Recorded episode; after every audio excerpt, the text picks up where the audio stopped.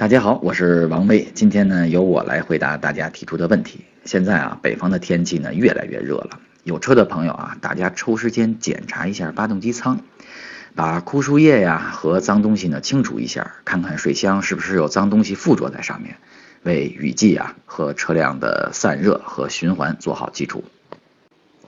首先啊，来回答网名是嘉诚提出的问题，说选车。RX 200T 的动力和驾驶的感受如何？他家里呢，其实是想添置第二辆车，已经有一辆宝马五系啊，所以目标想换 SUV。平时呢是代步，偶尔出去旅游，基本上是铺装路面。呃，家里就小两口，所以对空间没有特殊的要求，五座、七座都行。特别关注雷克萨斯的 RX Sport 版本，各方面啊都挺满意，就是纠结 2.0T 啊。同价位的呢有探险者、MKX 等车型，可以选择六缸的版本，但没有试驾车。请问四缸、六缸开起来这个区别大吗？明显吗？它应该如何选择呢？我先分享一下 RX 200T 零到一百的加速成绩吧。嗯，我们测试的车型呢是 RX 200T 系列中的顶配车型，四驱豪华型，百公里加速啊九秒整。零到四百的加速呢，用时是十六点四秒。其实对于一台啊不到两百四十马力的四缸涡轮增压发动机来说啊，这成绩还算不错的。但对于两吨多重的车重，再加上四驱系统，发动机的响应性和瞬间提速的表现就不那么直接了。嗯，如果让我对它的动力评价的话，就是可以用温和跟斯文来形容。其实啊，这也符合雷克萨斯的品牌调性。对于 2.0T 涡轮增压发动机的广泛应用啊，我觉得你没什么可纠结的。更大尺寸的，你看这个 X5、Q7、XC90，不是都使用 2.0T 了吗？排量税降了，车的体重呢也降低了，车辆的这个操控性、灵活度也提高了，油耗啊也相应的下降了。对于城市交通工具，呃，对于城市的交通工具而言啊，我觉得就可以了吧。除非你对它还有特殊的需求或者更高的期待，嗯，接着回答你下面的问题：四缸跟六缸在驾驶过程之中的区别。对于六缸来说啊，动力储备跟低速扭力一定比四缸的充足，来的呢更加的浑厚。尤其是你啊踩油门踏板之后三秒钟的感觉，不仅特别的线性，而且源源不断的。而四缸涡轮增压发动机在急加速时的表现呢，往往底气没那么充足。需要啊，你等待转速的提升之后，然后呢，才突然有一股强大的动力开始持续的输出。在这个台阶之前啊，就是往往通常我们说的涡轮迟滞。现在呢，这个技术在不断的进步，像宝马所用的单涡轮双涡管技术啊，还有其他厂家使用的这个机械增压跟涡轮增压的配合，其实呢，这个都是来弥补低速扭矩不足的问题。嗯，你要说差别大吗？我的回答是不小，但这个差距啊在快速的缩小。核心问题呢，就是更多的工程师在研究四缸甚至三缸增压发动机的应用。从全球环境污染的局势来看啊，八缸六缸生存的空间会越来越小。毕竟啊，用燃烧矿物质取乐的时代已经过去了。最后啊，简述一下探险者和 MKX。探险者呢，虽然属于这个中大型的 SUV，但是它的体型呢更加的庞大，同时啊释放出了更多的车内空间。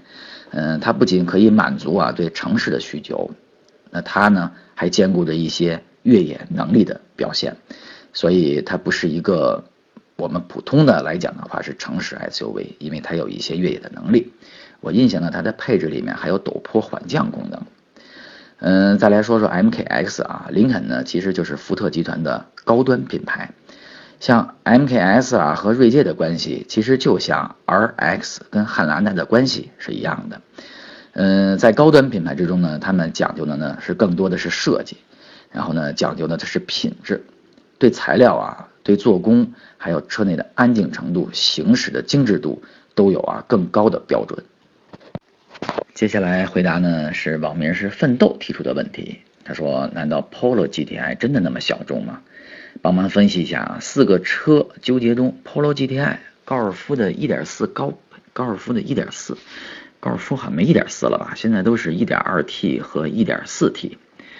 嗯，还有一比风一点四的两厢，嘉年华一点零 T。买车呢，就是日常开开，偶尔追求一下速度与激情。家里有 SUV，请大咖帮忙分析。不是打击你哈，Polo GTI 呢就是这么小众。别说 Polo GTI 了，连高尔夫 GTI 也是属于小众车型。你要为啊 GTI 这三个字母多掏至少三到五万，而且呢，享受的还是运动系列里面啊最入门级的。很容易呢，就掉进改装这个大坑里面，最后卖车的时候极其困难。就别谈什么保值率了。这个说到这儿啊，得想到我以前了，满眼啊都是泪是。要我说啊，这四辆车中选择高尔夫 1.4T 最划算，加速呢不比 Polo GTI 慢，都八秒左右是吧？而且呢空间大，坐着还舒服，功能啊和所谓的激情样样都有。最后呢，我来回答网名是杜克 DUKE 提出的问题。他说：“下面几款车怎么选？最近呢想买车，看了几款中意的，不知道怎么选择了。奔驰的 E 二六零，他说马上可能也要换代了。然后别的都挺满意，就是看了很多论坛说轮胎的问题比较担心，这个我还真没有注意过。另外呢，就是奥迪的 A 六四五三零 T，三点零 T，他说性价比比较高，嗯，担心油耗高。”宝马的五二八领先啊，各方面也都不错。现在呢，纠结这三款，因为买完近期就不想再换车了。问一下呢，长期的稳定性哪款更好？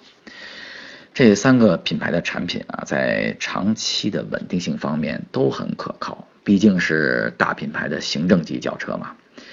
你可以根据你的性格跟年龄来选择这三款车。年轻活跃的啊，我这个我推荐选五系。如果你年长呢又比较稳重呢，我觉得 E 级比较好。两者之间的啊，就选 A 六嘛。另外呢，A 六 L 应该是今年二月份是刚刚经历过小改款，换了前脸儿。新的 E 呢是北京车展要亮相，四月份的北京车展啊，估计呢到第二季度就开卖了。另外，全新的五系呢是要等到一七年才会进入中国市场，所以说啊，您要是这个图新，就买奥迪 A 六，毕竟算是改款车型，对吧？你要图实惠呢，就买 E 级，因为新的要来了嘛，老的一定有好的优惠政策。嗯，建议啊去四 S 店转转，询询价，看看有没有一个更惊喜的价格。最初，呃，最终呢，这个主意还是您定。希望呢，我的建议呢，对你有所帮助。好的，今天的回答问题就到这里了。祝大家啊，周一的心情同样愉快。